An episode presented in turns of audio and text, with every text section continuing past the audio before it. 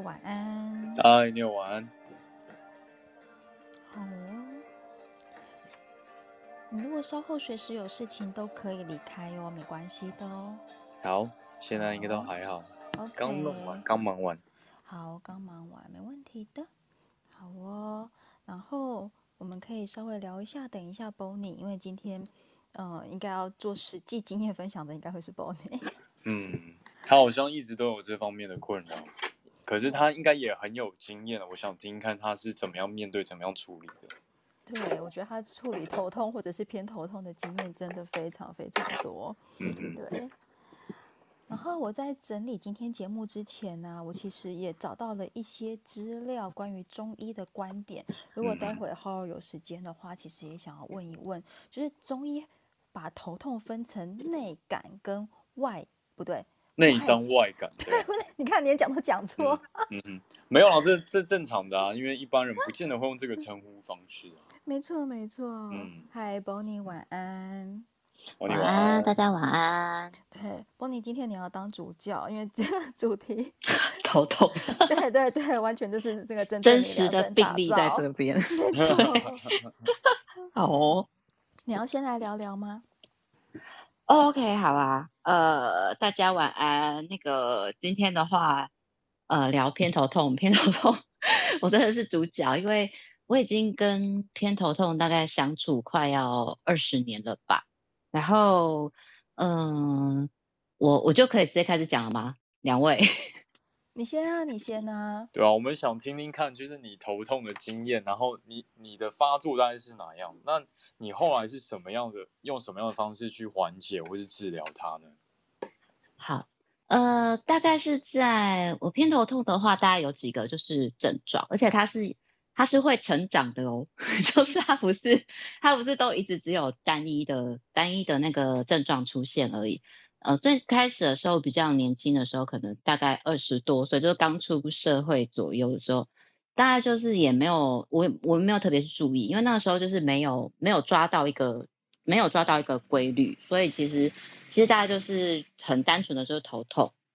那会从那个我左边，我大。我不知道为什么，就是我都是左边开始的。那我大概都是痛在痛在就是左边的眼窝的后方，大家都从那个位置开始。因为一般我听到身边有人头痛的话，或者是电视广告上面演的头痛，就是大家都很爱扶额，就是扶扶额头旁边那个太阳穴，就是那个宫廷剧也这么这么演，就是大家都好像头痛怎么都是扶那两边。可是我发现我真的头痛的时候。完全不是太阳穴，就是我刚刚讲的，就是左左眼窝的后方，是很就是里面哦，完全是里面哦，不会在就是边缘的地方。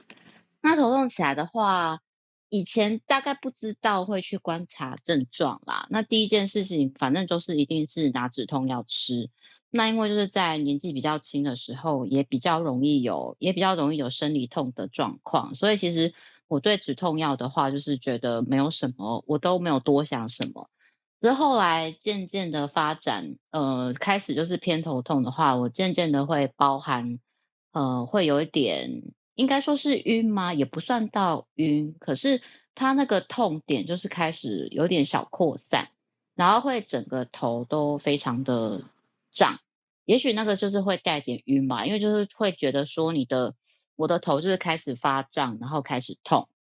那。那个时候大概就只有比较抓到是呃睡眠不太充足，或者是作息没有太正常。假设说可能我有熬夜的状况，或是到后来甚至就是说我有我有一段时间其实会上大夜班，后来就是有去上了两年多的大夜班这样。那大夜班那之后，好，它开始发展了。那个偏头痛就开始发展成，就是开始轮夜班，那作息，那作息就是你一定要跟着轮班的时间调整嘛。那大概这样一段时间之后，它就开始发展成，呃，不是只有头痛，它会让我，会让我恶心，它会让我就是开始从。呃，开始从就是肠胃，有时候会误以为是肠胃不舒服，就头痛，然后伴随肠胃不舒服。我会开始就觉得说有有恶心的感觉，然后觉得呃觉得我的肠胃好像有嗯有石头，就是会就会胀胀的，然后闷闷的。那嗯、有时候甚至会打嗝。就我不管，就不管在什么状，反反正就不管我有没有吃东，呃，就是是餐前还是餐后都不管，就反正那个头痛一发作起来的时候，有时候就会有这种伴随着肠胃症状。那再来就发展成肠胃症状之后，就它严重就是到我会我我我干脆就整个人就是呕吐。那后来我就发现说，我有一个，我就因为其实真的头痛不是，也因为人家说牙痛，可是我觉得头痛好像被西医来讲。好像也不被当成是一个，我不能说它也不严重，可是因为，可是因为其实我的，我后来才知道说，我的症状，你看前面的光是疼痛嘛，疼痛，那到后来的可能会晕会胀，那到后来的甚至是恶心、呕吐，然后有时候甚至会畏光，我眼睛就是很讨厌看到光就对了，所以我都以为自己是吸血鬼，对，然后。畏光，然后像这样子的，像这样子的症状，我到后来去开始去找很多医生的时候，我才知道说，从西医那边先知道的就是说，原来这些林林总总的，包括头痛啊、发胀啊、发晕啊、晕眩啊，然后还有恶心、呕吐跟畏光，全部都是被归在叫偏头痛里面。那我那时候就觉得很奇怪，我就想说，可是头痛就算了，为什么会痛到就是还要恶心呕吐啊？那呃，西医就是医生那边医院先给开给我的药，他就说请我就是观察看看，然后他就是会先，他一定都是先针对症状嘛，第一个一定是先开止痛药。那从这个就医的过程里面，我就是快要，我就是已经快要熟悉，就是 久病成良医。呃，通常先止痛药，然后止痛药也有分，因为呢，止痛药里面的话，你必须要清楚的知道说自己是不是有对里面的某一种成分可能不太适应。像我的朋友，他们就有人没有办法，我现在忘记那个学，我现在忘记那个名称了。可是他们有的人没有办法吃一般的普拿疼，然后呃，很久以前美国那边就已经有说，有些人对阿司匹林是不行的。那所以通常就是西医就会开给我呃止痛药，那我是可以接受，我是可以接受有咖啡因的止痛药的，因为其实呃平常的咖啡因啊，就是我们喝咖啡里面有咖啡因嘛，事实上咖啡因原本就也一直在药用上面被用来就是当止痛的效果的。所以有一些医生他比较细心一点的，他会问说，你对咖啡因有没有什么太多的反应？那如果说你没有的话，你没有的话，他就会，那你可以试试看，他就会跟你说，那你可以平常如果你觉得头痛的时候，你可以喝点咖啡，那呃或者是他会直接开给你就是含有咖啡因的药。那再来的话，他就会通常医生我医生蛮好的，他就会说。呃，通常他第一个就是会讲说啊，你的头痛应该大部大部分都是因为是压力引起的。可是人在生活当中不可能没有压力，所以呢，哦，我先我不好意思，我刚刚忘记讲，这是脑神经内科，脑神经内科医生就会说，好，我除了开给你止痛药以外，我帮你开呃可以降低你的降低心率，然后就是还有抗焦虑的药。呃，这三个，这三个我刚刚讲的止痛剂，然后降心率，然后还有那个就是抗焦虑的药，基本上是我就医这么多年以来的，每次我说偏头痛好像要发作的话，这是这三种药是我的标配，就是几乎我不管去哪一间医院的话，每个脑神经内科医生大概都会基本给这些，因为他觉得他们觉得说，假假如说找不出一些。特殊的病因，或者是你有一些很明确的原因的话，原则上他还是会把你归类在呃偏头痛里面。所以我大概去的大医院啊，然后到或者是像家家医的家医诊所那一种的话，都会给我这些药。那我从这边西医的方面，我先讲西医的部分的话，我学到的是。医生那时候从呃开始的时候，他就已经有跟我提醒一件事，就是说，请病人不要在头痛到很痛的时候才服用止痛药，这个是错误的。他说，其实止痛药是要在你觉得已经开始微微痛的时候，你就开始要吃了。那我不知道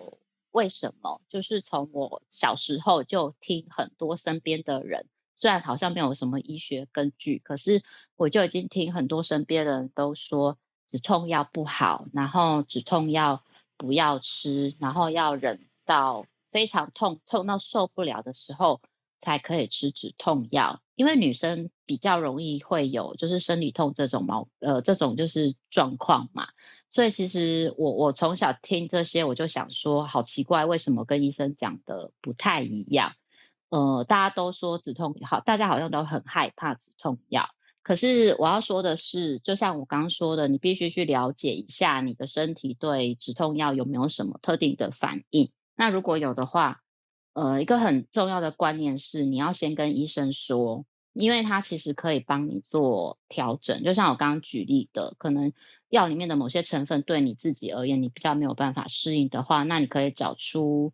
你比较可以适应的，然后去去跟医生讲。那医生其实他会帮你做调整，不要傻傻的就觉得说什么止痛药我都吃不得，没有这回事。那还有那一个关于我刚刚讲的那个说，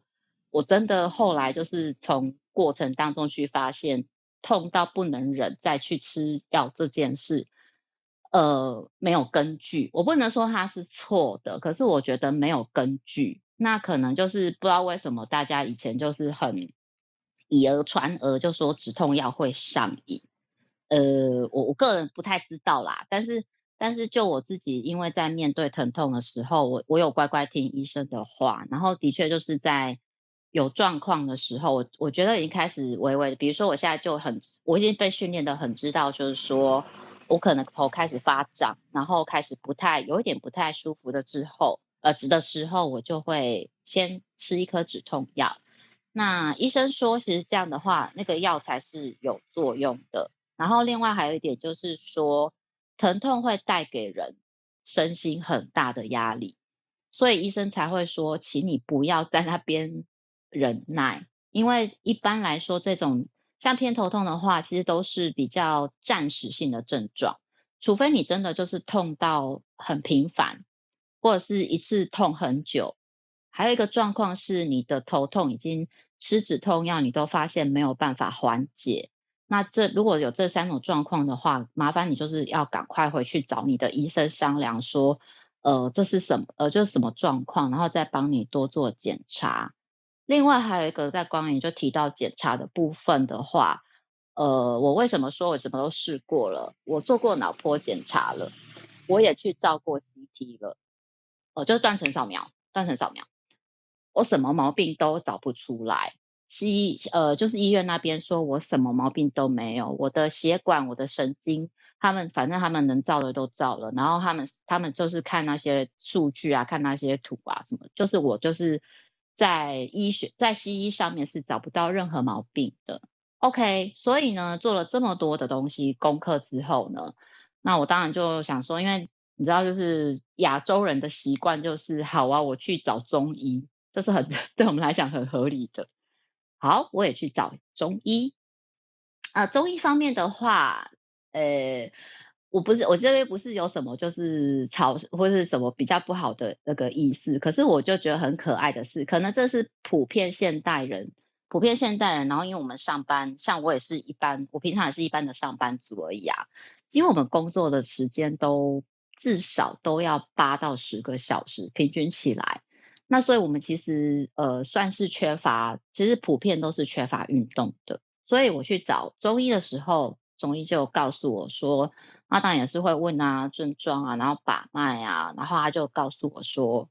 呃，你气血非常的不足，好，气血不足，OK，那怎么办呢？当然是先吃，当然是先吃中药调身体呀，就按照按照就是呃中医师的呃的那个那个配方啊什么的。那我通常都我的印象当中都，我第一个看的中医师针对头痛的，我大概都会看到柴胡汤。而这不是唯一一个，这不是唯一一个药方哦，它会搭配其他的，会看你身体的状况。但是我大家都会看到柴胡汤，小柴胡汤，柴胡汤。然后呃，大家因为现在大部大部分都是科学中药了，然后再来就是他就他就建议，他强烈的建议我说你要运动。好，这就是我刚刚讲，就是现代人很缺乏的一部分。然后你要运动，当然他不会叫你做什么运动，他就说你一定反正就是运动嘛，就是促进自己的就是血液循环啊，那你的让你的心血管就是心肺功能都好一点，随便都好。好，我就我刚开始就真的因为因为那个头痛实在是太恼人了，因为只要我说了嘛，他会他有成长的阶段，他成长到后来只要他一发作。如果我不吃，如果我不吃止痛药的话，我大概那我大概那一整天就没有办法工作，那一天我就废掉了。所以，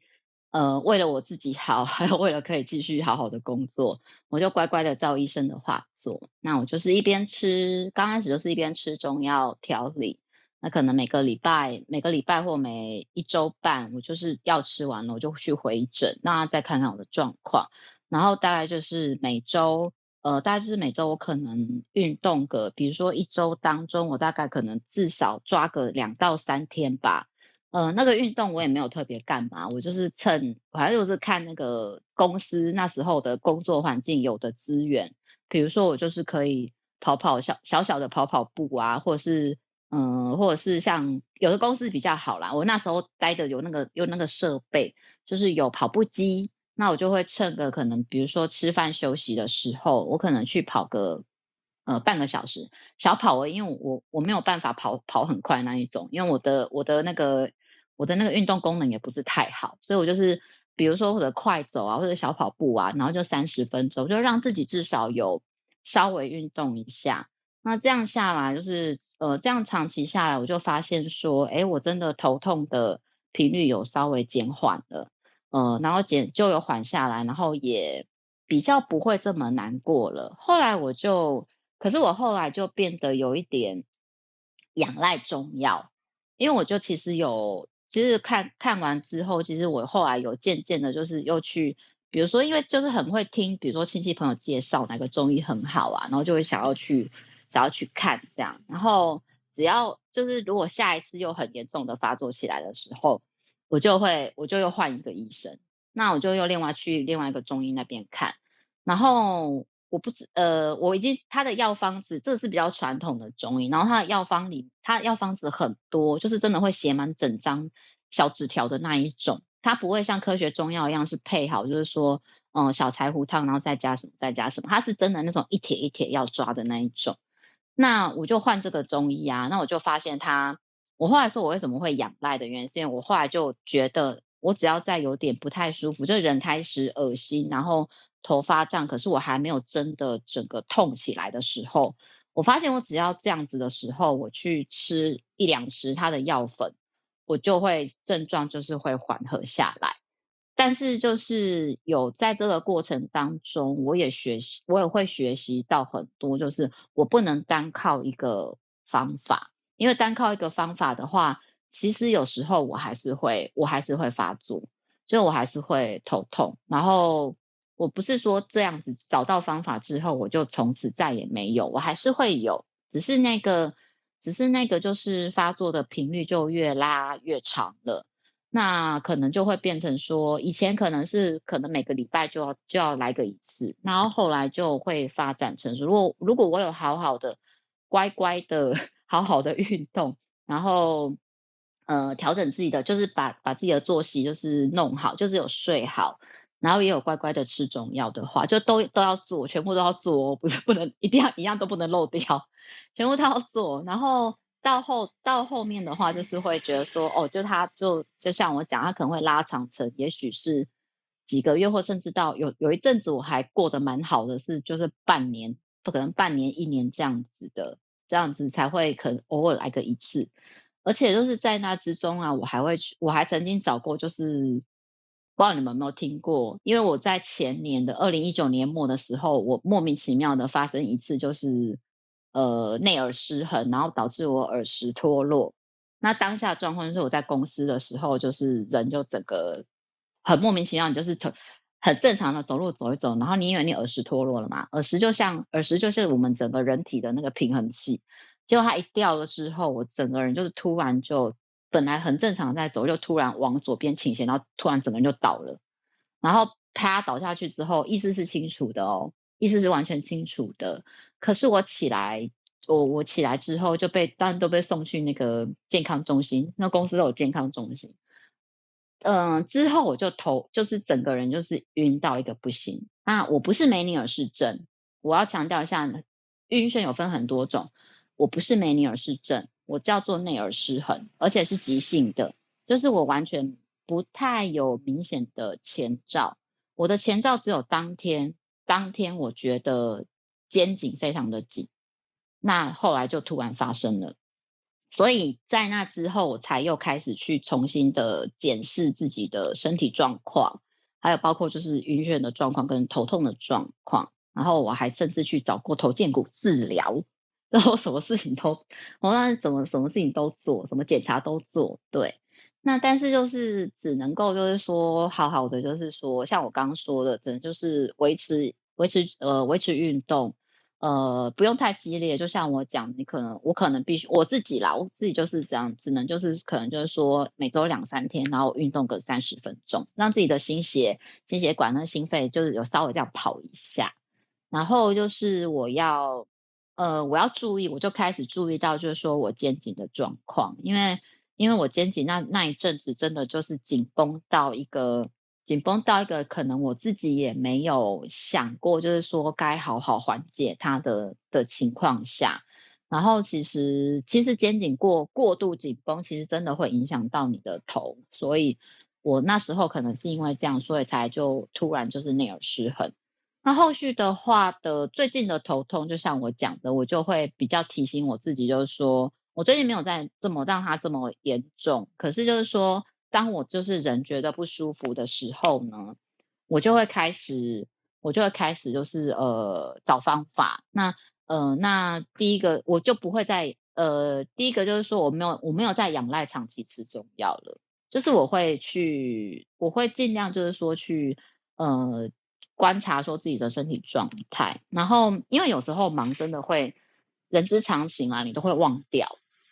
你非得要等到那个症状来找你的，他又上门了，然后让你不舒服了，你才会记起来，就是说啊，对哦，我最近好像都有点太晚睡哦，最近是不是都睡得没有很好？然后我最近是不是又太已经太久没有运动了？那他就是给你一个小小的提醒，然后提醒提醒你的时候，你就只好只好只好自己又再回去，就是把那一套就是你的那一套方法全部都做足，全部都做好做满。可是，呃，我还是会，应该是说，我不会单一仰赖某一种方式。但是如果是在，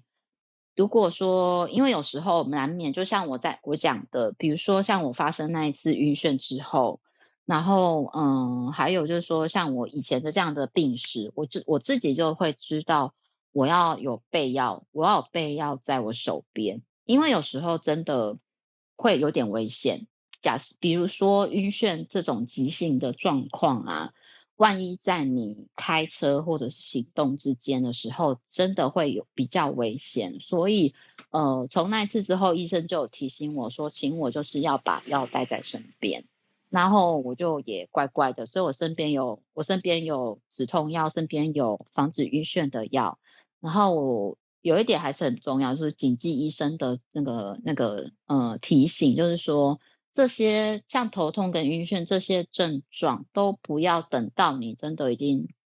发作很严重的时候，呃，你才吃药，因为真的有点来不及。因为像晕眩，像我刚刚头痛的那个前兆，我自己的哦，我不知道你们的，我记得我刚刚讲过，就是说我会开始肠胃不太舒服，然后有点恶心的状态，或者是我头会发胀，那我就大概知道我我要我要吃止痛药了。那像晕眩的话，其实也有前兆的，比如说我开始会觉得，我开始会觉得，比如说好好的坐坐着打电脑，好的，我我眼球或者是我眼球只要稍微转一下，我都有点晕了，或者是说我转个头，比如说有人在叫我，然后我转个头要看什么东西，我都有点晕了，那我就会想说，我就会再给自己可能大概三十秒的时间，看看他那个症状是不是还存在。假设还是存在的话，那我就要乖乖吃药了。因为就像我刚讲的，嗯，这些备药并不是这些备药并不是就是说表示你好像对这个药很依赖。我觉得完全不是那样，因为我防止晕眩的药，我大概有一包，我放了一年多，快两年了，我都没吃到。但是它真的是像我说的，他可能会在因为要开车要骑车，那这是很危险的事。万一你突然发生症状的时候，真的很危险。所以我必须要在就是症状没有发作起来之前，先让它缓解下来。好，我先分享到这。哦，好哦，谢谢 Bonnie。所以我其实想请教的是，你这样子一路这样子处理头痛啊、偏头痛的症状下来，你觉得西医和中医哪一个方式对你比较有帮助？然后还有你现在主要备的药是西药还是中药？哪一个比较有帮助的话吗？我必须要讲说，两者皆有，也两者皆没有。哦，好，这答案是，我是不是讲的太太大师了？两个也有，两个也没有。呃，我解释一下，好的，嗯、为什么呢？其实刚刚就是分享那个就医啊，还有就是症状发作的过程，我就是其实就已经有答案在里面了。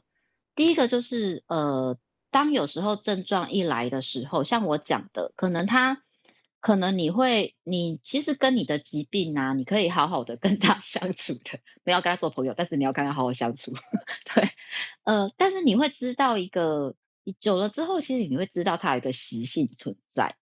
那知道了之后，就是呃，我觉得有很重要的是西医它西药它有办法去帮助，就是说，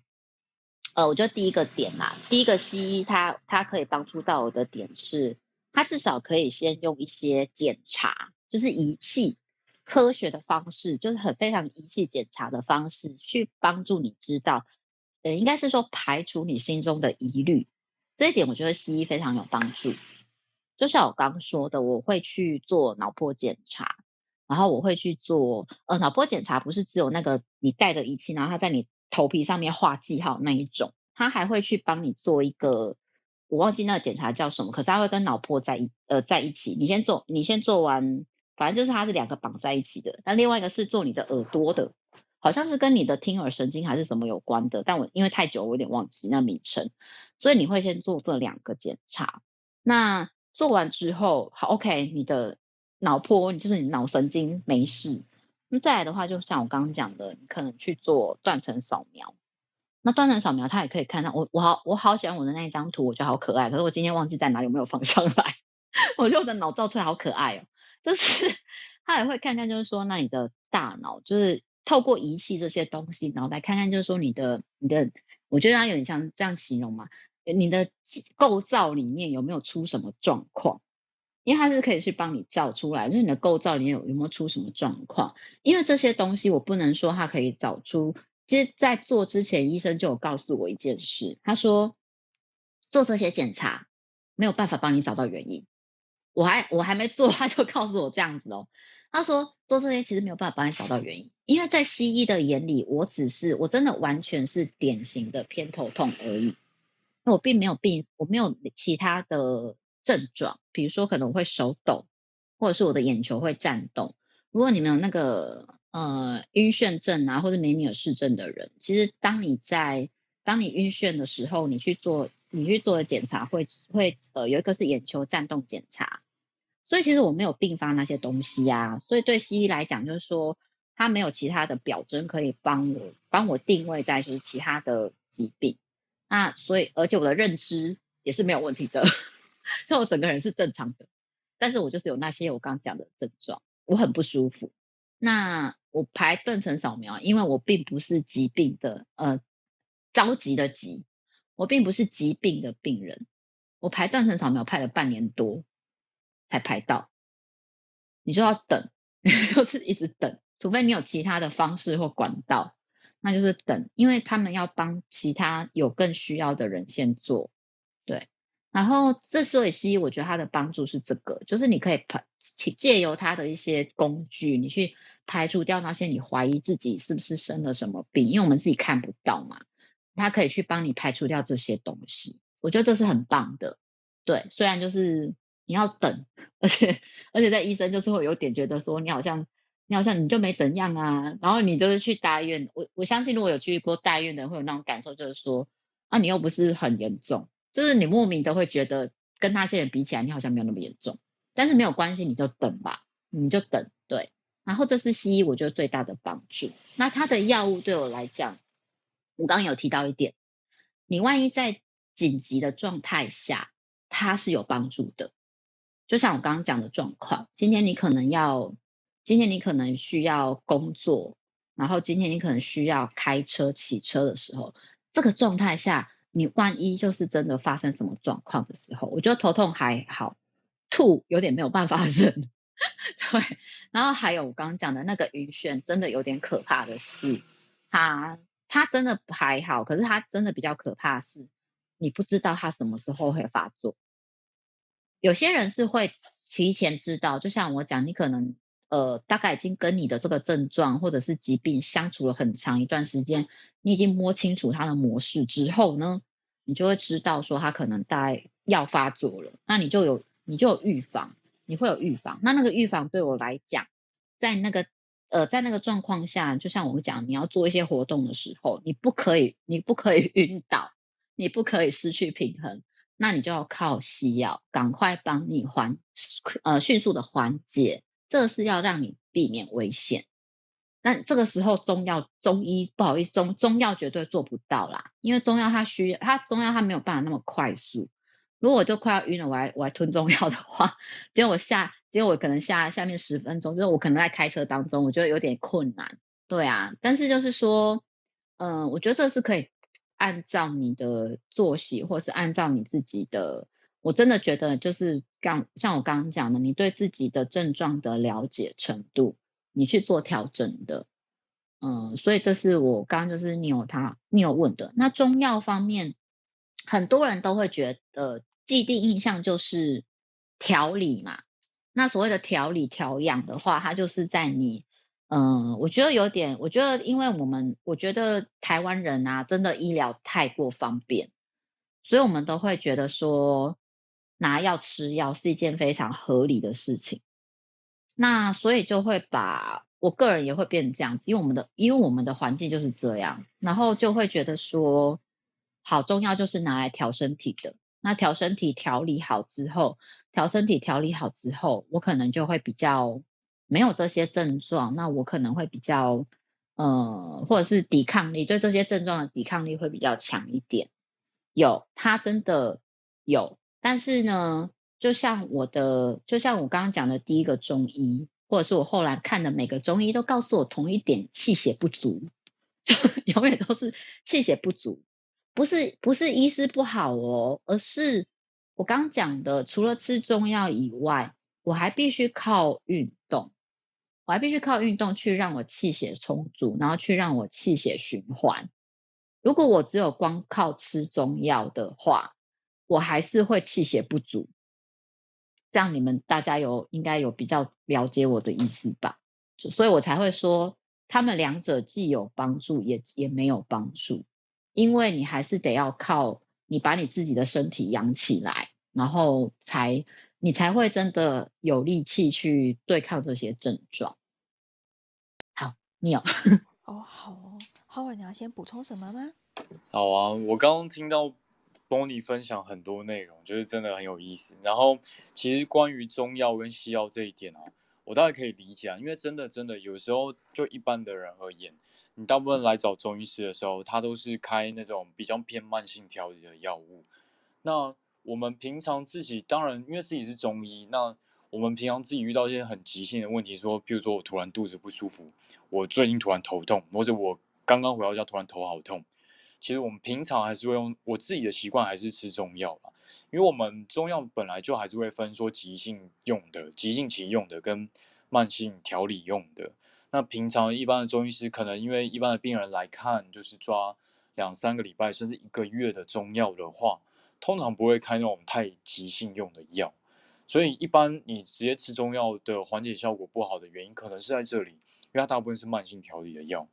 那我们自己，我自己家里面就准备一个很大的药柜，里面就有很多很多的药，基本上都还是有一些急性可以处理的药物。那除此之外，因为刚好我们有时候我就照着镜子帮自己扎一些头皮针啊，或者说体针的部分，哎，请我老婆帮我扎一下，有时候这个头痛也够。也都可以得到缓解，但当然我的头痛不至于像是 Bonnie 这么严重的偏头痛。然后这部分我想再补充一下关于止痛药的服药时机这个这个知识啊。其实一般呢，会建议大家在疼痛之前，譬如说你有什么先兆，或者说你自己觉得好像慢慢越来越加重了，那个时间点先吃的话，其实止痛效果是最好的。如果说你痛到很后面，已经几乎无法忍耐才服药的时候，你可能剂量要吃的很多才勉强有一点效果。所以，与其你让这个痛一直不断的加上去，不如先吃一点点止痛药。让这个痛不要真的加上去之后，哎，其实反而后续就不需要再吃后面止痛药。像我以前还是当药师的时候，我们那时候我自己用止痛药习惯是，有时候哎，譬如说觉得头痛还是哪里痛，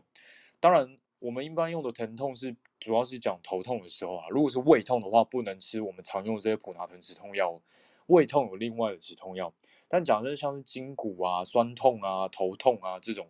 止痛药是还 OK 啦。但是我们会建议，就是在假设你今天疼痛还很轻微的时候，你可以把一整颗药剥一半啊，或者说甚至我还会剥到四分之一颗，这样慢慢吃。有时候痛感觉哎压下来，那我就不需要再吃更多的药物。那其实止痛药伤不伤身？止痛药我们一般用的假设是非类固醇类的止痛药，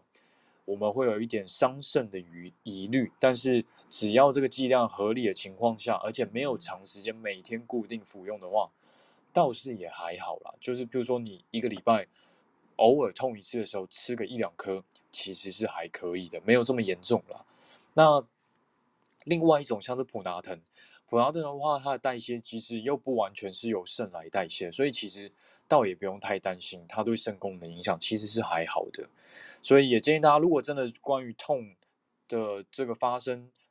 之前，如果说你已经发现好像有这样的状态的话，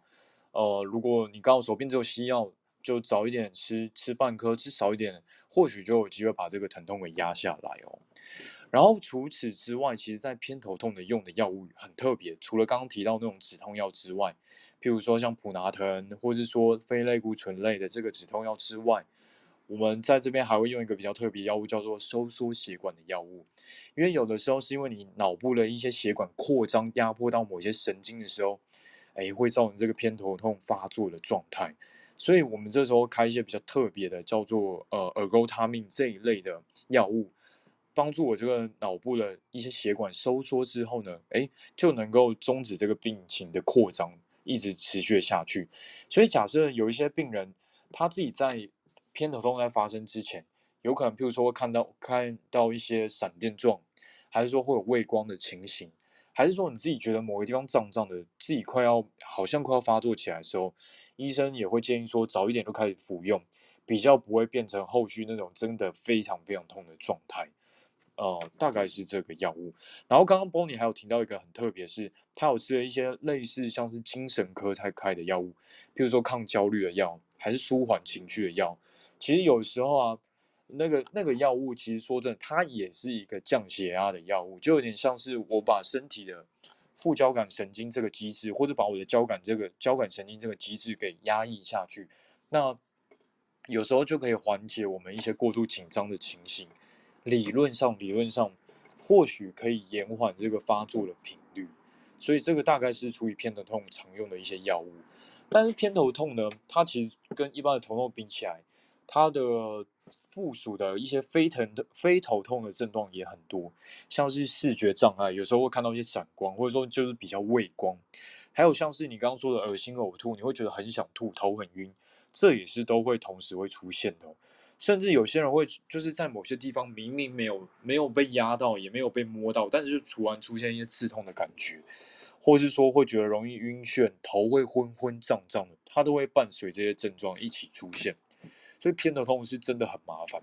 可是按照中医理论来看的话，偏头痛到底是什么呢？我们中医来说的话，偏头痛又叫做偏头风。讲头痛的话，有时候说啊，我又犯了头风啊，就是我如果在看宫廷剧的话，大概都会有这个名词嘛。那偏头痛的话，我们又叫做偏头风。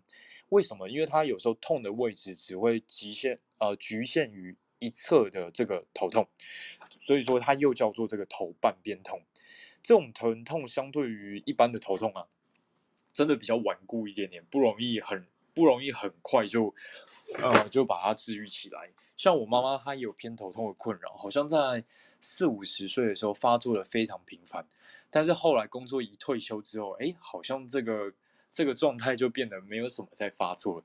也真的印证了可能跟一些情绪上或者说工作压力是有一些关联性的。哎，加上 Bonnie 的生活形态，如果说哎常常又有一些很长时间的工作，还要上大夜或日夜的这个作息，相对也没有办法维持下去的话。真的也有可能造成这个状态很难被缓解掉。那我相信中医师他在处理的时候，也有看到你身体的一些状态，他觉得你气血虚弱，所以他觉得要用一些药物帮助你把气血补起来。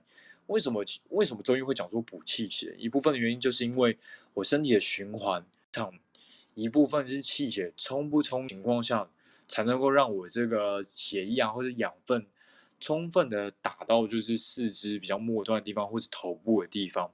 那有时候头痛啊，这些状态，哎，也可能跟你自己的一些气血不足，没有办法把这个养分带到头面部也有关系。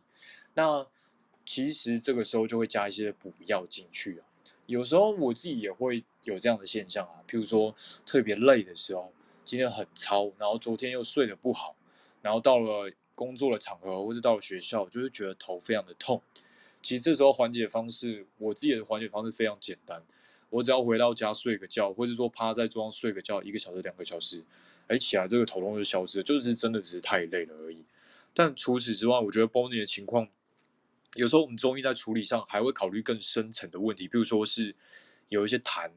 还是有一些瘀的这样的问题，所以我会加一些比较特别的药物，比如说化痰药啊。有一些中医师甚至会加上一些虫类药，你会在你的处方里面看到像是。蝎子啊、蜈蚣啊这一类的药物，我们会认为虫类的药物有一种特殊的钻探的功能，它比较能够把一些很细微的一些淤血，可能我从一般的影像学照不出来的这些问题发呃，把把它给通开来，就是有时候会用到这样的药物啊。所以可能我相信每个医家有不同的想法，至少我的老师的我的老师的教导之下，哎，我们还会再更加进一步，也会往这个方向来看下去。然后头痛的部位也非常的有趣哦，除了像是刚刚讲的偏头痛是半边之外，其实还有很多种不同的头痛，像是假设像是我鼻子过敏的时候，有时候就会觉得眼睛周围，或者说眼周，或者说我眉心的位置，一路到头前额的位置，接近发际这个位置，都会觉得有点崩崩胀胀的，然后头转来转去的时候，也会觉得闷闷的这种感觉。其实有时候是因为鼻窦炎，或者说过敏的情况下。也会发现头痛，然后或是像是有些人的偏头痛，它可能会发生在眼睛里面，哎，你会觉得眼睛里面好像眼窝里面也很痛的这种感觉，其实它也是会合并出现的。所以这时候舒缓法呢，呃，等一下来简单介绍一下中医关于头痛的一些分类，它都有一些不同的穴位可以拿来使用。然后我大概会介绍一下，像是头痛的话，中医会怎么样治治疗，或者说我们平常诶可以用什么样的保健方式帮自己做个看。呃，像刚刚讲到的这种鼻子过敏的头痛，好了，我们会认为有时候譬如说跟风寒有一点关联性。风寒的头痛或者说鼻子过敏的头痛呢，有时候像是刚刚讲眼周是一种表现形式，但如果有时候人头吹到风，哎，鼻子塞住了，头又吹到风，你会觉得头紧紧的。这个时候其实常常会出现一种抽痛啊、紧绷这样子的头痛表现，我们又称作叫做风寒束表。束表就是把表把你的表层给束起来，拿绳子把表层束紧起来。那这个又叫做犯头风嘛，常常都会出现在一些后颈部、后颈部这个位置啊，还有像是后脑勺的位置，有时候会出现一些肌肉紧绷的情形。然后这个地方的一些张力受气啊，我们人体在这个地方的肌肉结构，它的张力受气也比较敏感，所以多多少少你会在这个地方比较紧绷，然后也会变得呃按压这个地方也会很酸，有时候脖子也会跟着紧起来，甚至到肩膀的位置。那有时候也会出现在像是额头的位置，所以说像是这个东西这种类型的头痛比较容易在什么时候见到的？比如说天气转换。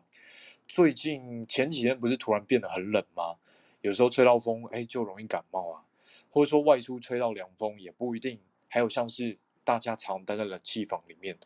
你可以注意一下那那个出风口的位置，是不是一直吹着你的头呢？还是吹着你的肩膀呢？长时间这样吹着冷气，其实也会造成头痛的现象。所以这时候可以用到穴位，像是哪几个穴位呢？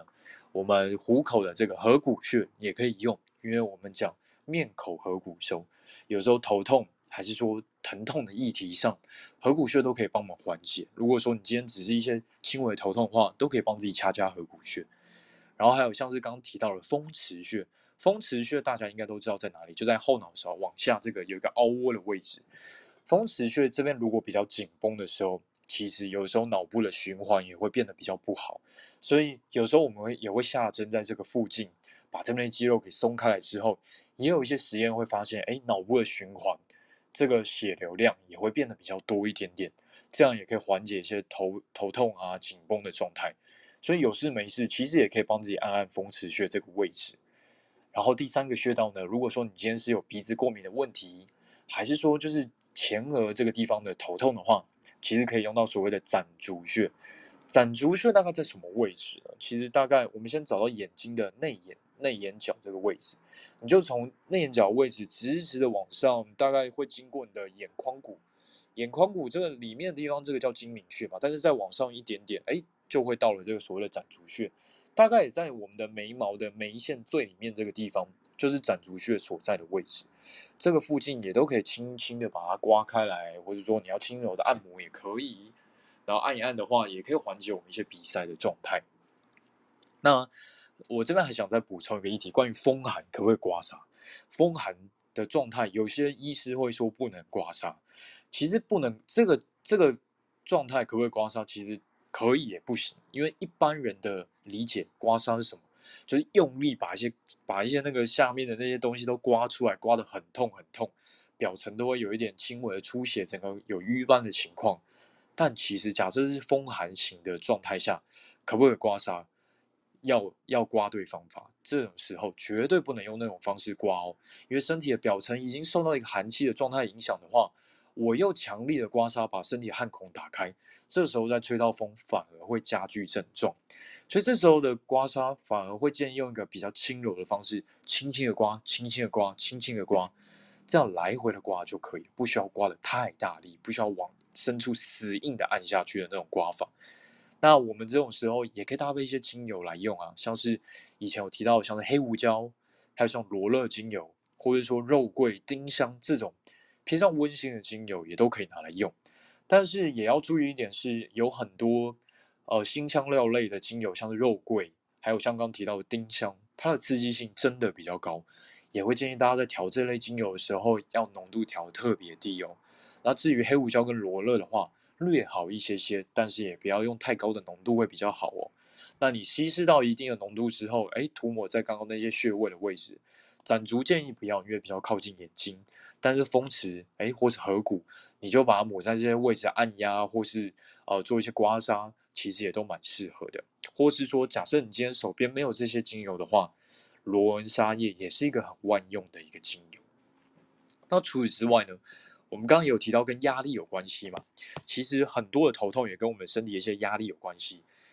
这种头这一种类型的头痛呢，通常位置会在两侧为主。有时候受到生活压力啊、情绪的诱发，而且这一类人通常睡眠品质也不太好。那我们这时候，呃，他的这个头痛位置呢，会在两耳的上方，有时候也会出现一些像是耳鸣、头晕、晕眩这样的状态。但用这边可以用的穴道呢，就跟我们的少阳经、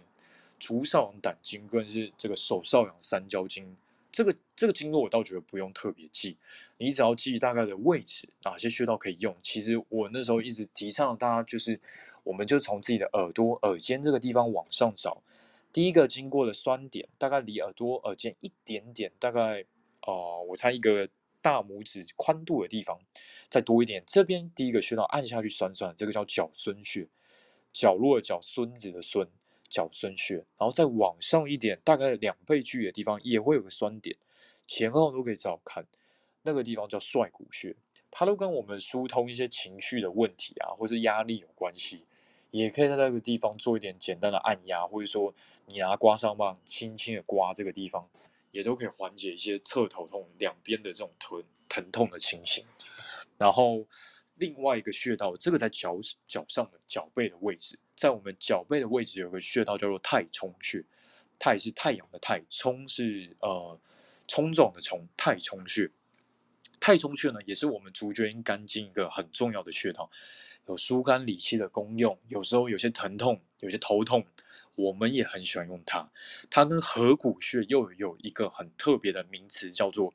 呃，我们常常会讲中医会讲四关穴。四关穴就是左右手的合谷穴跟左右脚的太冲穴。太冲穴在哪里？在我足背的这个大拇指跟第二指中间这个凹，就是这个脚跟脚趾、脚趾跟脚趾中间这个凹缝的地方，有点像是一个小的合谷或是峡湾这个这个样子。你就沿着往上摸，哎，中间这个两筋之间按按会觉得很酸，这个就是我们的太冲穴。那太冲穴呢，它的功能就像刚刚讲的，可以处理很多很多的问题，又跟合谷穴又称作四关穴。很多的医师假设今天一个病人来。暂时我还不太确定这个病人的主轴是什么问题的时候，很长很长就会先从这个四关穴着手，把一些身体的气机跟气的问题打通之后，哎，慢慢比较能够看得清这个病人的身体状态如何，后面再决定要下什么样的针，再持续的处理它。那其实，在遇到像是这种比较压力大的情况的时候，也有很多精油可以使用。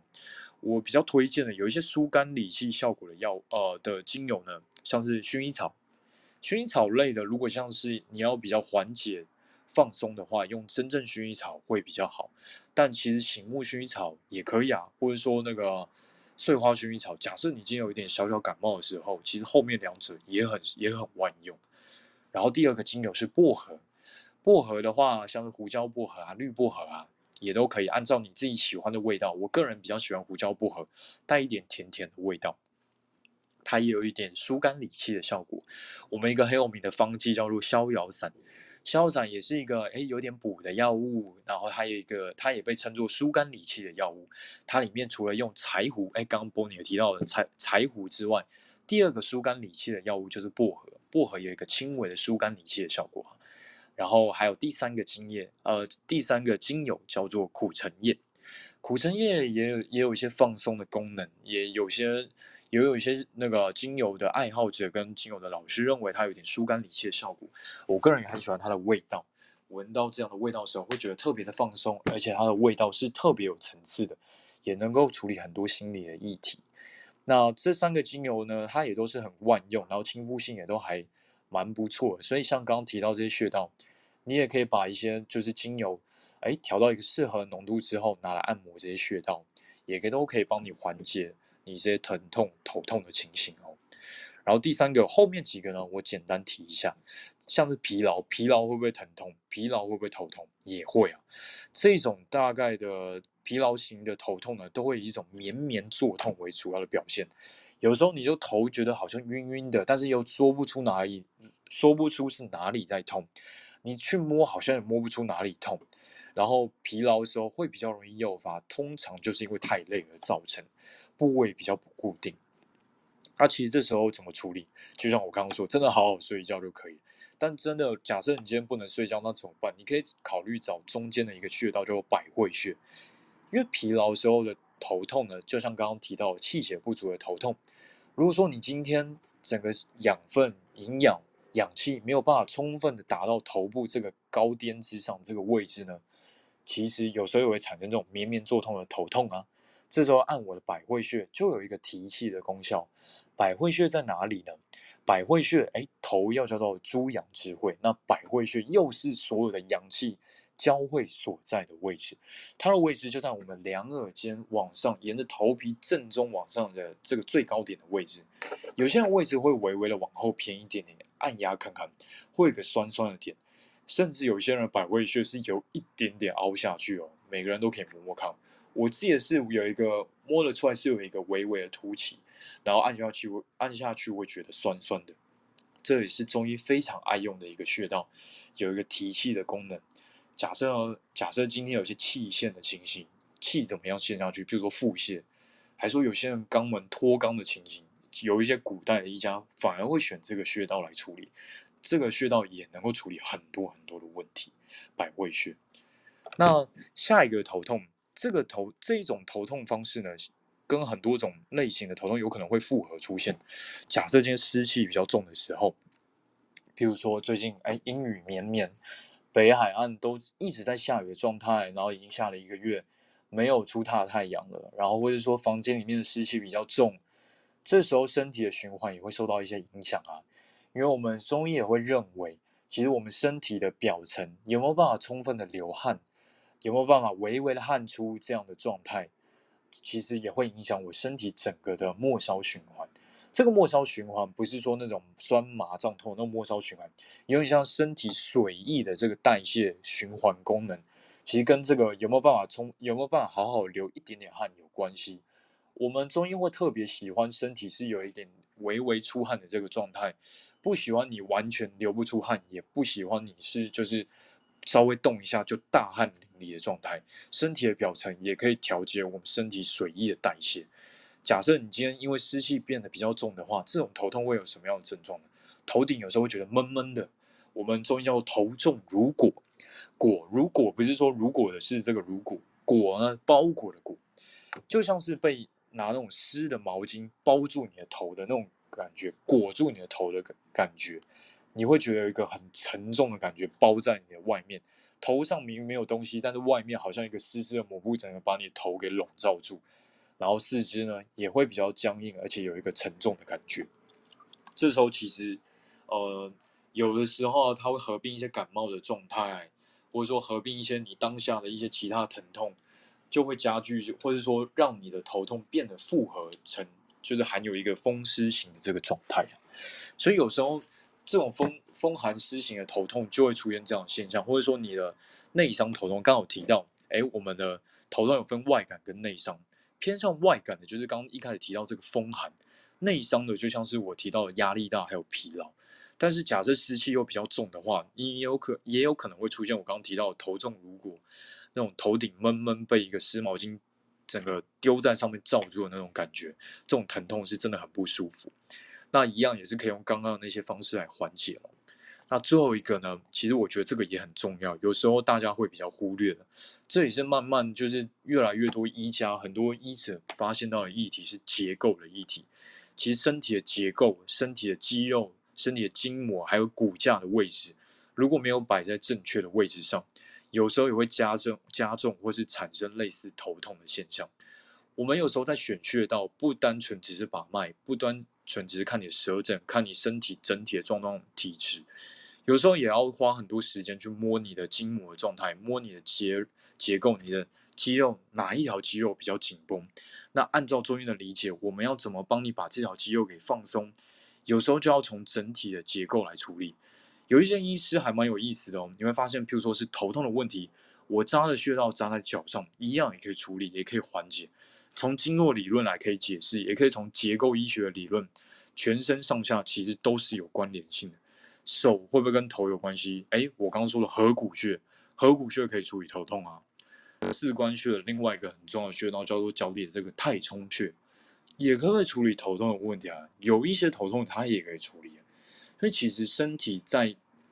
很末端的地方，也都跟呃很遥远的地方都有一些关联性。这个也是中医一个很有趣的理论，叫做这个左之右右之左的理论。有时候我们会头痛扎的是脚，脚痛医头，不一定会完完全就在那个附近下针哦。那我这边推荐大家就是，如果说你今天你今天怀疑自己好像结构上的异常，你可以摸看自己肩膀是不是比较紧绷。或者说摸刚刚那个风池穴下来的位置，风池穴，你沿着风池穴慢慢往往下往下摸，哎，会有个凹缝的位置，你就慢慢摸下去，摸看是后面比较紧的，还是偏前面的地方比较紧。有时候都有一些紧绷点，你就是轻轻的把它刮开来，用呃用一个刮痧棒，或是轻柔的把它按摩开来，有时候也可以得到一些缓解。那中医的话，也有可能在这个地方下针。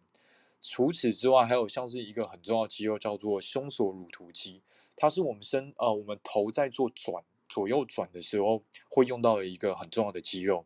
有时候落枕啊，还是说，哎，你今天姿势不正确啊，长时间一直歪着头在看一个地方的时候，也有可能造成这个地方紧绷，就会出现一些呃所谓的头痛的现象。其实这种头痛啊，叫做转移痛。身体的很多神经元啊，其实很有趣的是啊、假设今天是一些内脏的疼痛，内脏这些位置呢，其实神经并没有很敏感，它有可能把这个疼痛移到表层出现。同样的肌肉的一些疼痛，本来明明应该是某一个肌肉群，而且那个筋节点摸起来就在那个肌肉上面，可是压下去之后，哎，怎么远远的地方另外一个地方在痛？这就是一种转移痛。我自己可以分享一个蛮有趣的经验。我自己呃，我其实是一个蛮喜欢做重量训练的人。我常常会去健身房来练肩膀啊、练腿啊、练胸。我希望把自己的身材保持在一定的 OK 的状态，也觉得这样比较健康。然后有一阵子，我花了很多时间在练肩膀，想要把自己的这个南瓜种出来。那那一阵子呢，哎，练的方式也比较呃凶悍一点点，然后练的组数也比较多。练完之后，哎，肩膀真的比较酸痛，然后也比较胀，真的变得比较好看。可是就说不出，觉得很奇怪，好像有点落枕，有点快要头痛的感觉。哎，头痛的位置大概就是像我刚刚说的那个脚孙帅骨头的两侧的位置。但我后来摸一摸，可是那个上面也没有很明显的筋节点。最后是找到我肩膀的肩膀上面的一个小筋结点的时候，按下去，哎，居然那个疼痛的感觉就窜到整个头上。所以我后来才发现，哦，原来我头痛的感觉并不是从这个压力，或是说刚刚的头两侧位置而来，结果是从我手臂这个地方而来。所以从结构的角度，有时候也会发现一些很特别、很特别的现象，也都可以从一些经脉啊、经络啊，还是从现代这个解剖列车经呃经基金模的理论得到一些印证。大概这边以上大概是我的分享哦，我把时间再交还给 Neil。好哦，谢谢 Howard 帮我们整理了这么多精彩的、呃丰富又充实的内容，然后也完全就是呃解惑了。我就一开始在节目刚开始呢问的问题，什么是外感，什么是内伤？我觉得听完 Howard 讲之后，就知道，哎，其实我们的头痛的原因其实真的非常多。除了你外部，就是你可能真的嗯吹到风啊，受到风寒啊，你感受到的的。呃，不舒服。那另外一个呢，就是你因为生活作息，或者是工作压力，或者是情绪的状况，你有呃一些头痛的疼痛症状。对，好。然后我看，我不知道还有没有时间聊一下，就是呃，除了刚刚分享的这些可能性之外啊，我其实还想跟大家分享的是，在身心调愈地图里面，呃，他所谈到的头痛，对。所以，当我们谈到这头痛发生的原因很多，然后伯尼跟 Howard 也分享了一些他们自己怎么去面对跟处理这个问题。那除了呃生理层面之外，嗯、呃，刚刚伯尼一直一直在谈到的一些嗯压力啊、作息啦，还有他在整个处理跟求医的过程中，诶，我为什么找不到原因？怎么样？怎么样？嗯、我觉得换一个角度去思考，它也许不是一个标准答案，但是我觉得我们可以想想看，在呃我们的生活作息上，我们的情绪或者我们的个性有没有可能，嗯、这个头痛，它可能暗示着我们的身体内部有一股紧张的压力，它没有办法就是顺着身体的能量去流动，所以造成各种的阻碍跟限制。所以有没有可能是因为这些因素来引起的呢？比如说，嗯，在身心调愈地图里面，他举了几个例子，然后大家可以思考看看有没有可能是这样。如果都不是，哎，也没有关系，你可以从嗯这些方向去想想看。有没有可能是因为你有一些感受，你没有好好的表达出来？比如说生气，比如说挫折，比如说有一些你很难以去表达的工作压力，然后这些压力你没有办法发泄，就慢慢的、慢慢的累积在身上，然后形成压力。那这个紧张的压力呢，它呃没有办法顺着身体的能量流动，它收缩了血管。所以它就是减少了头部的供应的氧气量，然后造成我们觉得头痛。那在在个性上面有没有可能呢？我们是容易焦虑的人，然后会自我怀疑怀疑，然后会害怕失败。所以这样子的，嗯，自己对自己的要求所产生的压力，诶，它有没有可能也是头痛的一个可能性呢？那或者是说，有时候我们的思考的模式慢慢的变得比较固着、比较僵硬，他坚决的相信我自己的想法才是对的，然后观点呢就慢慢的越来越狭隘，那我们的感官能力可能也会因为这样子受到一些限制。那或者是说，诶，我呃在环境上或者是在工作上，我很抗拒某一些事情。很想退出，那不太愿意参与，可是我们好像又没办法离开这个环境或是这个团队。那有没有可能是我们承担的压力、承担的责任超过了我们现阶段实际上可以承受的范围？所以呢，整个这个过程呢，让我们就是工作过度，压力过大。所以，如果头部代表是你的思想，身体代表是你的象征着你的行动力的话，诶，那这样子的拉扯有没有可能造成就是我的思想跟我的行动，嗯，象征着头部跟身体，那头部跟身体因为这样的拉扯出现一种紧张的状态，然后造成我的头痛呢？那再来。有没有可能，我们也许是那种控制欲很强的人？我希望这件事情 under control，我希望这件事情不要出乎我的意料之外。我用我很强的意志力，或者说是完美主义，那希望就是事情按照着我自己的想法去发展。那如果这件事情它超出了我所能控制的范围，我就会觉得沮丧，我就会觉得压力很大。那这样子的个性的人，或者这样特质的人，诶，其实他也很有可能会容易头痛。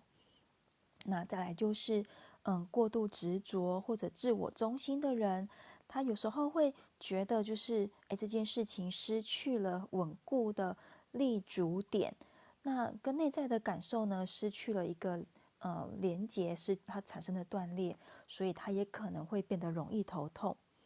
那最简单的，刚刚浩儿最后有提到的，我们会因为姿势不良，我可能长期哎看着电脑，长期低着头看手机，那造成就是肩膀啊跟脖子的一些僵硬跟紧张，哎这种状态下，它其实也很有可能造成头痛。所以啊，嗯，这个是头痛的面向。那在偏头痛的部分，它刚刚呢确实就是呃。也有分享到，就是好呃，Bonnie 刚刚谈到的那些面向偏头痛啊，它会因为脑部的氧气供应受到限制而减少，然后可能会连续痛数好几个小时，所以 Bonnie 会说，哎，我可能一痛起来，这整天就什么事都不用做了，而且同时也会伴随着恶心、呕吐，那真的会需要好好的休息，所以，嗯，也许他嗯有一些嗯。心理因素可能跟刚刚我们谈到头痛的部分有关系，那他也有一些就是有可能，呃，怀有很对某些事情或者对自己怀有很高的期待跟预期心理，然后这样子的自我要求造成了内在压力，然后或者是说担心没有办法做到别人要求的每一件事情，也或者是我的个性很内向，我可能不想参与。或者很担心别人要求你参与，那还有一种可能就是这个疼痛呢，它是一种嗯无言的呐喊，它没有声音，可是它在呐喊着，渴求希望别人来关注我。所以在呃身心调愈地图里面，在处理或者是说呃在观察这个疼痛的时候，他会建议我们哎准备一本就是笔记本，去记录一下。我们在什么时候发作？然后呢，在这个疼痛发作的时候会发作多久？那在这个过程中呢，呃，你写你吃了什么东西？也许是食物引起的哦。还有你在疼痛的时候发作的时候，你的情绪状态，你的心里正在想些什么？甚至他会希望你特别仔细的记录你在头痛或者是偏头痛发生之前的所有感受，看看能不能找出真正的原因。到底是食物过敏，还是服用的药物造成的呃原因？那或者是呃你的工作压力、你的生活压力，或者是在生活情呃生活中你遭遇到的事情，对应到了什么样的情绪？好，那谈到这边啊，嗯、呃，我也蛮谢谢，就是 Howard 刚刚做了呃从中医的观点做了很完整的分享，因为像呃有时候上班族很容易头痛。嗯，像我自己或者是我先生，那当当我们头痛的时候，我如果只是帮他按摩、放松他的肩膀跟他的背部，诶，其实他的头痛就舒缓了很多很多。那像我先生是上班族，他必须长期盯着电脑荧幕，所以有时候呢，他的电他的眼睛也会非常非常的累。然后因为眼睛使用过度，他其实也会间接的造成他头痛。那这时候呢，嗯、呃，其实有时候我们可能没有办法像 Howard 是中医师，他了解很多穴道，我们没有办法针对穴道的时候，哎，其实你就是轻轻的去按摩你的眼眶。眼周，其实我们眼睛周围就有很多的穴道，包含 Howard 刚刚提到的攒竹穴。那，呃，如果说我们今天没有办法记得这么多穴道的话，你其实轻轻的去按摩你的眼睛周围，然后呢，以这边为一个起点好了，眼周、眼眶，好，轻轻的去按摩它，用你的手指就可以。如果你没有工具，没有合适的工具的话，你用你的手指头轻轻的按摩眼睛的眼眶，然后呢，呃，再慢慢的去往外扩，慢慢的按摩你的眉毛，眉毛的那条线，好，眉毛也是，再慢慢的往外扩，来到你的太阳穴，轻轻的呢去按摩你的太阳穴，就是呃去旋转，用一种就是定点，然后顺时钟或逆时钟都没有关系，去呃针对太阳穴这个部位去做一个旋转的按摩，然后呢再慢慢的再扩散开来，大概就是在耳朵的上方。头的侧面，好，然后由呃前往后拨，就有点像女生拨头发那样，由前面呃头额头的位置往后脑勺的位置去拨，然后这个方向呢，就是去按摩跟梳理耳朵上方太阳穴到呃后脑勺的位置那个区块。那这个区块的这这个这整个按摩的方式跟区块，它可以帮助我们把眼压。眼睛的压力放松开来，那这样子其实整个按摩呃完之后，通常那个头痛，如果你是因为肌肉啊的紧绷所引起的头痛，那其实就会嗯舒缓一下。然后在精油的嗯考量上，那刚刚 Howard 已经推荐了几组，就是哎大家蛮常用的精油，包含是苦橙叶，包含薰衣草，包含薄荷。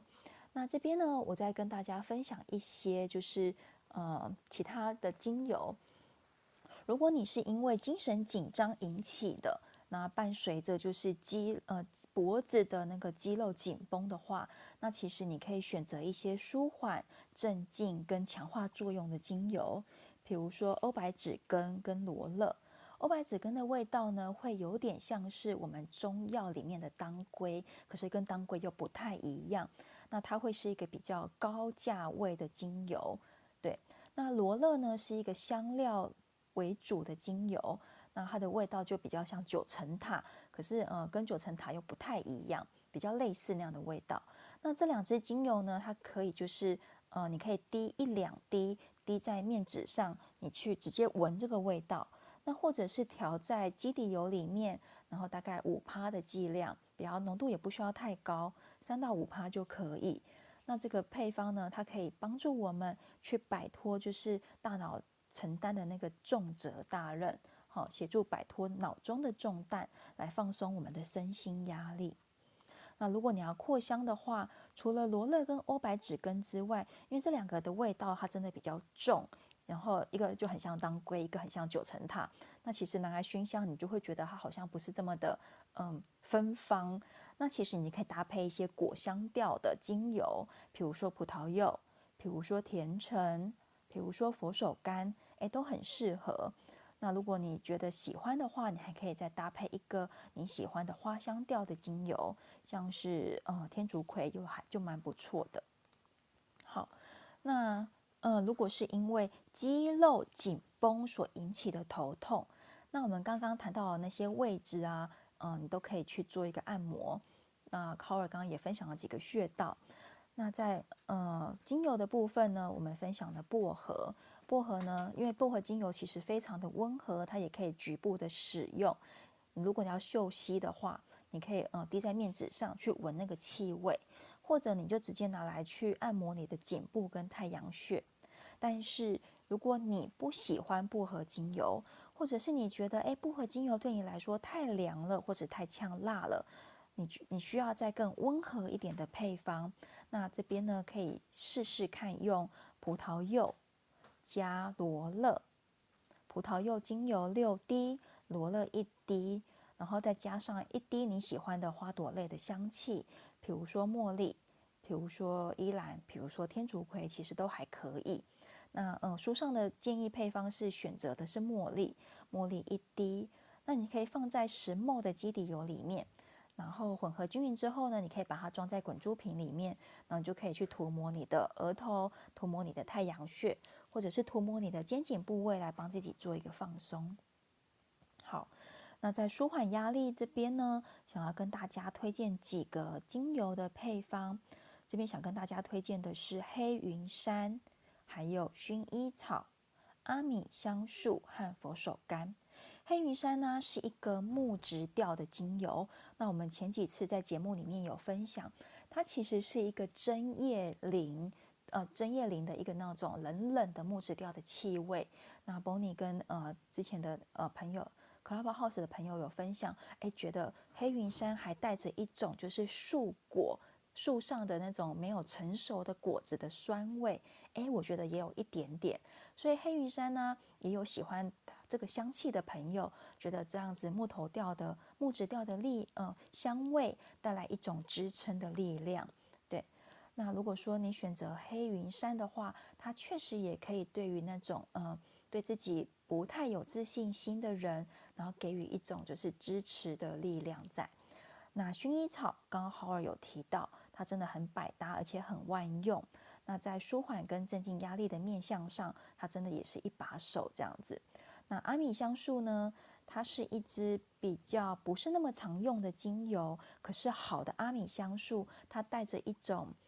甜甜的、温暖的木质调。那甚至呢，它可以就是取代檀香来使用。檀香它其实非常的昂贵，然后也不太容易取得。那跟檀香比起来，阿米香树虽然说它们的化学结构不一样，所以其实在呃生理的呃作用上其实会完全不一样，但是在香气的表现上，品质好的阿米香树，它真的可以就是有一种接近檀香的气味在。那当然就是在情绪还有在压力上，它也能够带来一阵一定程度的放松跟舒缓。那也是很适合在调香的时候呢。放放一点点阿米香树来帮助，就是调香的一个基调，让它变得比较来得香甜跟温暖。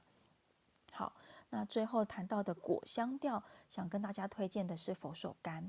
佛手柑它很适合在情绪上给予一种就是舒缓跟平衡，所以让当你的身体的症状，它的源头可能是因为情绪或是压力引起的不舒服，那其实你真的很适合用佛手柑来帮助自己，呃，做一个放松跟舒缓。那佛手柑的气味呢，它不是那种像甜橙那样甜美的果香，然后它也不像柠檬来的那样子酸酸的味道。它是一种就是果香调，但是带着一种苦味，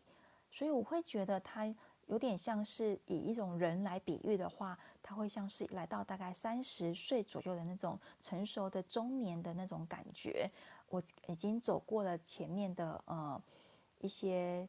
波折或者是一些苦难，然后我也不再像呃天真的孩童一样，像甜橙那样子的天真无邪。那我可能也不像，就是葡萄柚在呃青少年时期那样的青黄不接，它来到了一种就是走过了一些生命经验、生活的历练，然后有一点点苦味，但是来到了一种稍微成熟的味道。所以佛手柑在调香里面也是呃中性啊、男香啊、男生的香水很喜欢用的。好，舒缓压力呢，推荐黑云杉、呃薰衣草、阿米香树。和佛手柑这四支给大家。那在止痛的面向上，好，真的头痛到受不了的时候，嗯，我自己没有选择止痛药，一部分原因是因为我自己的身体，它对于止痛药的可能的副作用，真的有比较强烈的反应。但是那是我自己，所以其实每一个人他，呃，会针对，我希望会针对你自己的身体的需求跟。呃反应去选择适合你的止痛方式。所以我觉得吃止痛药也是一种方式。那我自己没有选择止痛药，只是因为哎，我的身体反应对止痛药的副作用的反应比较激烈，所以我尽可能的就是不要去吃止痛药。我吃止痛药的那个状况就是，我可能会想睡觉，我可能会反而肌肉酸痛，我甚至有可能某些止痛药会让我恶心想吐。对，所以我就会选择就是用其他方式来帮助自己，呃，不要这么痛。那在精油的考量上，我自己会觉得就是快乐鼠尾草对我有帮助。它除了就是在呃生理期的止痛是呃舒缓跟止痛是对我来说有效果的之外，它其实在呃不同面向的止痛对我来说它也是有帮助的。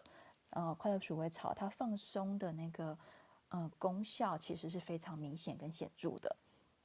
但是快乐鼠尾草的味道啊也很两极化，所以这边会选择搭配的香气是甜橙。好，我会选择甜橙。那另外一支呢是榄香脂，榄香脂其实跟乳香的那种香气的调性算是有一些些接近，它们都是树脂类的香气。然后前调会有一种就是果香的感觉，然后中调呢会有一种比较木质调的一种呃香气在支撑。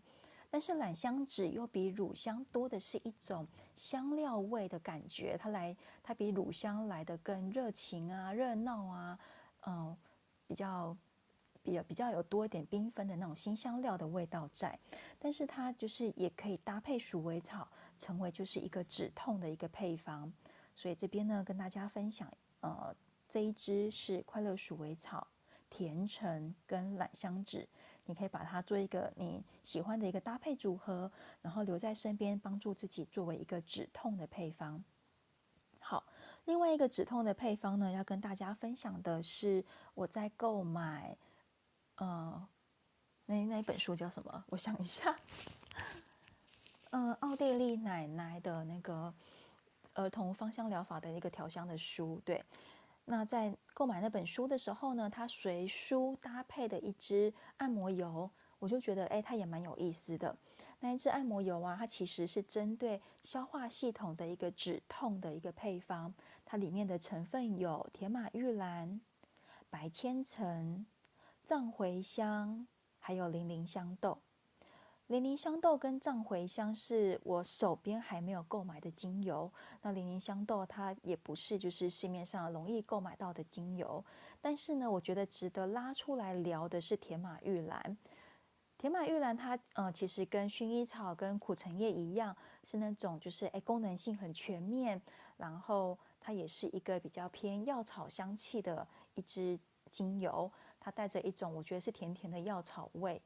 那它的功效也是非常的全方面的，可以去帮你呃照顾不同面相，甚至就是帮你做一个平衡跟舒缓的放松。所以它搭配在这边做一个止痛的呃精油的一个呃按摩油的配方，我会觉得诶蛮有意思的。那我自己曾经在肚子痛的时候啊，呃曾经用过这一支配方，我会觉得诶其实还蛮有效的。那它的味道会是一个比较沉稳的一个香料的气味，所以我觉得你要拿来做一个呃肩颈放松的一个止痛的一个配方，我觉得其实你也可以参考一下。好，再重复一次：铁马玉兰、白千层、藏茴香跟零陵香豆，我觉得它是一支带着就是沉稳的药草味的一个配方。然后止痛呢，也还蛮有效的。好，那大概先分享到这边。浩尔跟波尼有要补充的吗？我在想问浩尔为什么没有吃到蜈蚣？看了那么多中医，我都没有看到那个虫类的配方。没有，我跟你讲，那个通常啦，通常虫类这种虫类药是中医会用在那种比较顽固型的，譬如说。疼痛，譬如说头痛、筋骨酸痛，还是有一些癌症的时候，我们会用一些比较特别的这一类的药物。但是这类的药物通常没有水药，不不，通常没有科学中药，所以你必须要抓所谓的水药，也就是呃，就是自己带回家煎煮的那种药。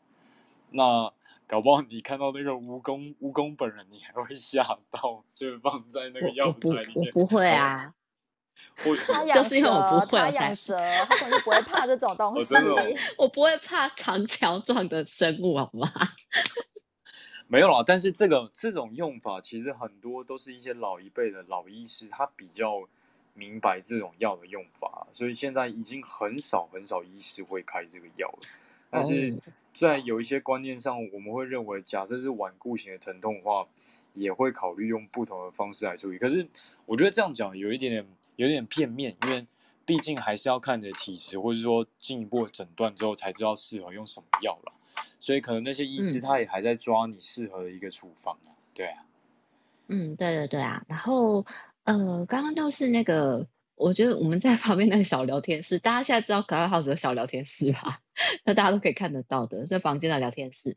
其实听完之后啊，就听完就是。所有的那个症状，像浩尔他这样分类，然后还有 Neil 他就情绪方面的这样分类，我想说听完怎么全都中？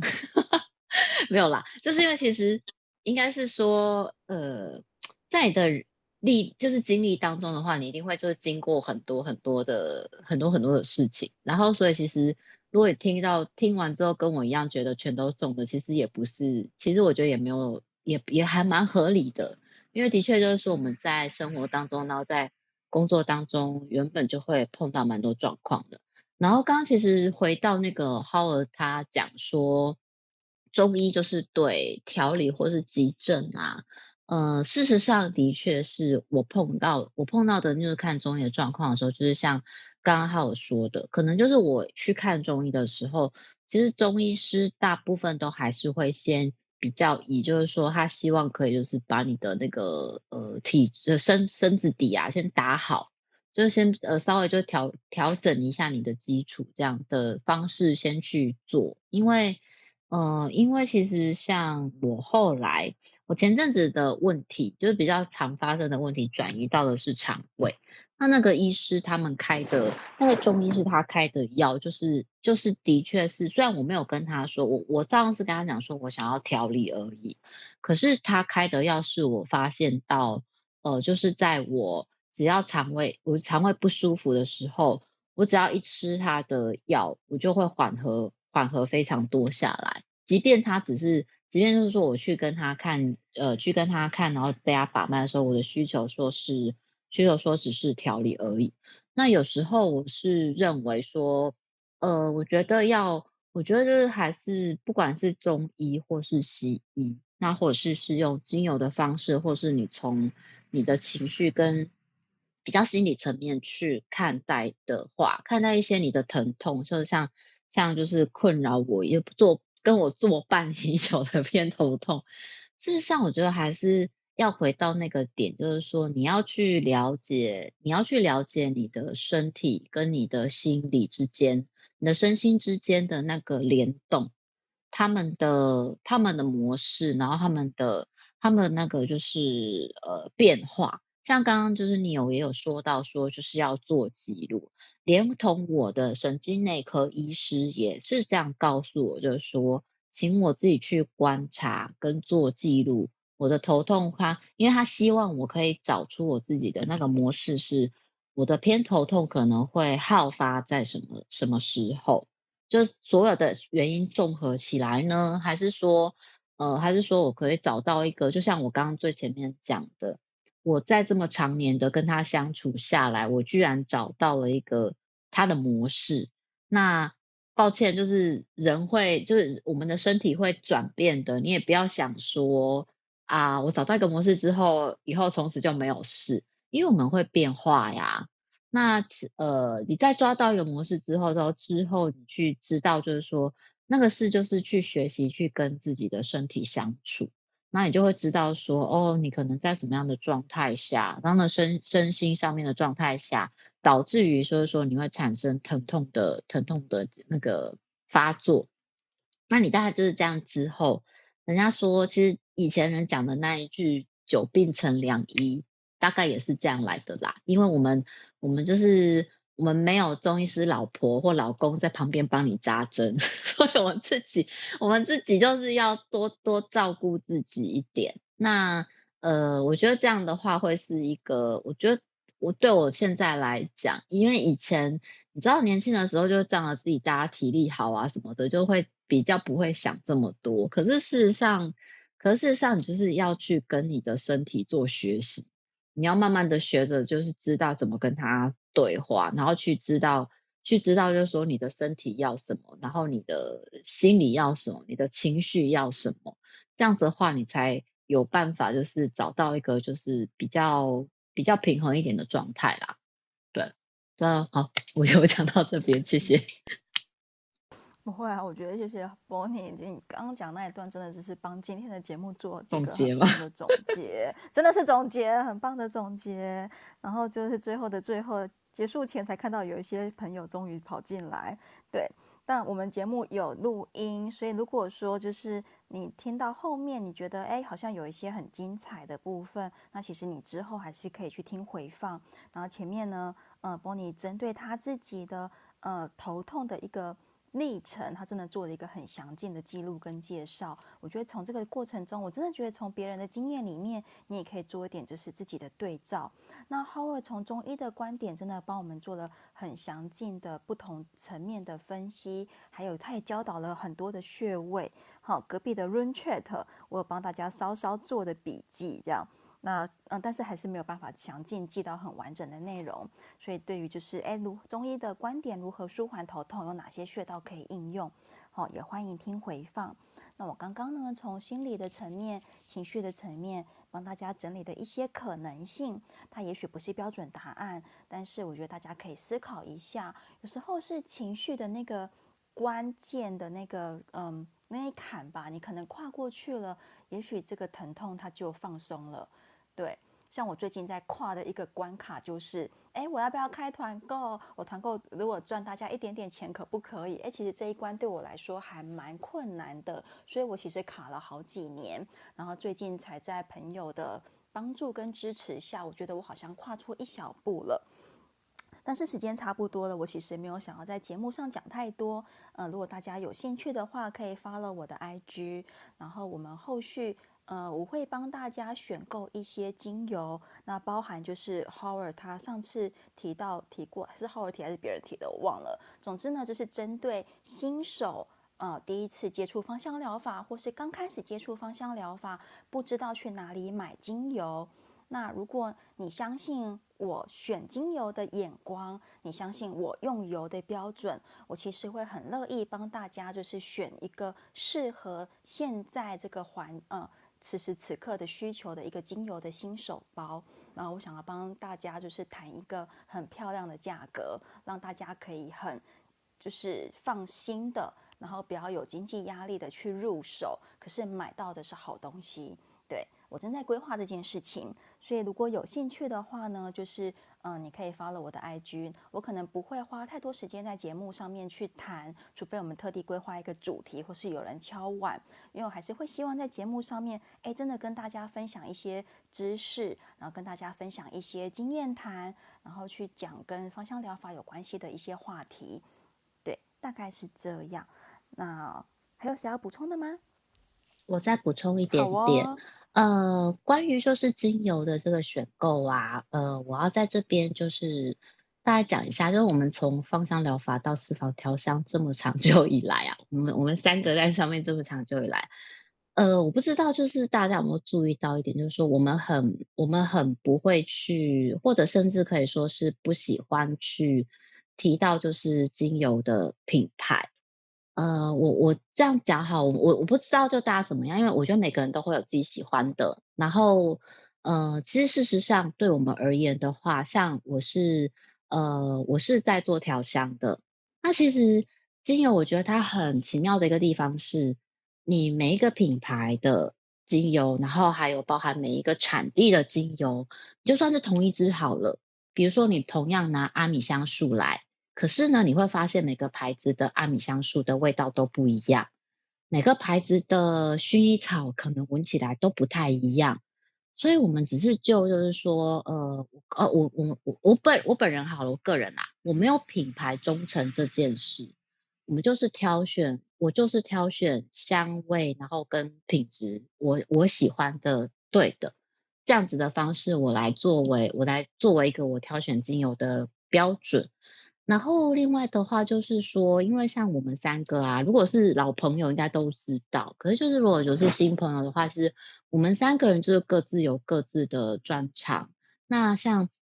Neil 他在就是说帮大家就是呃，别不要说帮大家，就是说他在对于就是因为他是芳疗师，他在就是对于就是精油的质地啊、品质啊，然后还有就是在。呃，这些就是敏锐度，还有就是他的眼光上面的话，当然是绝对是呃比较好的。然后所以说，其实我们大家都会去讨，我们其实大家都会去讨论这些。那 Howard 的话呢，他是准中医师，所以呢，我们就很期待。你知道是刚刚在讲那个老婆，就是他跟就是夫妻两个在夫妻两个人会自己扎针，我就那个画面，因为我是一个视觉型的人，你讲什么东西我都有画面。然后我就觉得那个画面还蛮奇妙的，虽然以前就听他讲过，可是因为今天讲头痛嘛，然后又再听他讲一次，我想说哦，两个人互相扎针到底是什么？可是我就觉得还蛮还蛮好的啊，就是这个专长真的是也也很棒，就是头痛的时候旁边有人帮你扎针，你就不用吃止痛药。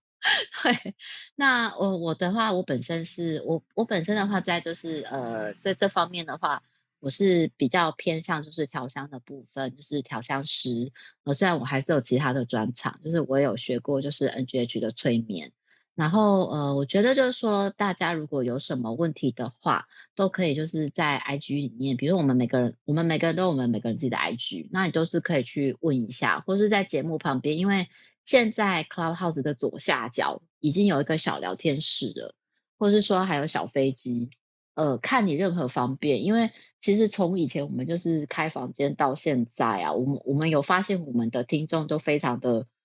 安静，就很默默的这样子。对，然后但是就是说，如果你们有任何的问题或是想要讨论的主题，好了，就是都可以，就是透过这些管道，然后跟我们说，任何一个人都可以，因为我们不好意思，因为我们收到讯息之后。我们还是会去讨，我们大家还是会去讨论一下，呃，就大家想要知道的主题是什么，或是大家的问题是什么？对啊，就是再跟大家讲一下。好，谢谢。好哦，谢谢 Bonnie 补充。对，我承认，我选的精油，我买的精油，嗯，是我爱用的。然后呢，我承认，嗯，是我的标准。所以如果你呃，就是。好了，我直接讲白讲白一点，就是如果你认同我，你你愿呃愿意相信我的选择跟我的标准的话，我欢迎你跟我一起团购精油。那透过团购的呃大家一起团购的一个数量，那我们可以大家一起买到就是呃比较便宜好用的精油。那但是便宜并不是我唯一的呃标准，好用跟品质也是我想要就是我的取舍的一个状况了，对。比如说，我很呃，这一支新手包里面会帮大家选的一支红干皮油，它的味道就跟甜橙差很多，即便它们都是柑橘类的精油，但是那个品质我会愿意付出这个价差，因为我觉得它值得。所以有时候你会看到一些呃，我的选物里面好像有特别高单价的精油，嗯、呃，我会接受这个价格。我真的觉得它值得。那有一些呢，会是因为产地的关系，它真的就是量大，然后它的品质又够好。可是因为产量够多，所以它的价格也可以给我们一个非常优惠跟呃，就是物美价廉的一个价位。对，好，那大概分享到这边，其实时间也蛮晚了。然后谢谢大家今天来听私房调香。然后下个礼拜的主题我们还没有决定。如果你有想听的主题，欢迎你小飞机给我们，或者是私讯我们也可以。然后也希望你追踪就是私房调香的小绿屋，我们每个礼拜二晚上的十点钟都会在这边跟大家分享芳香疗法。然后我也已经把之前的录音档在今天我全部上传到网络上的 Podcast 了。对，我在那边也做了一个存档。所以，如果说，哎，你刚好没有办法打开 Clubhouse，那其实你也可以到网络上去听 Podcast，因为我不会剪辑，所以是原汁原味的就放上去了。好哦，那这边两位还有补充的吗？还是我们就跟大家说晚安喽？我这边没有，大家晚安。大家晚安。大家晚安喽。大家晚安。年假结束了哟，明天要上班了。好，大家晚安。我等一下关房喽。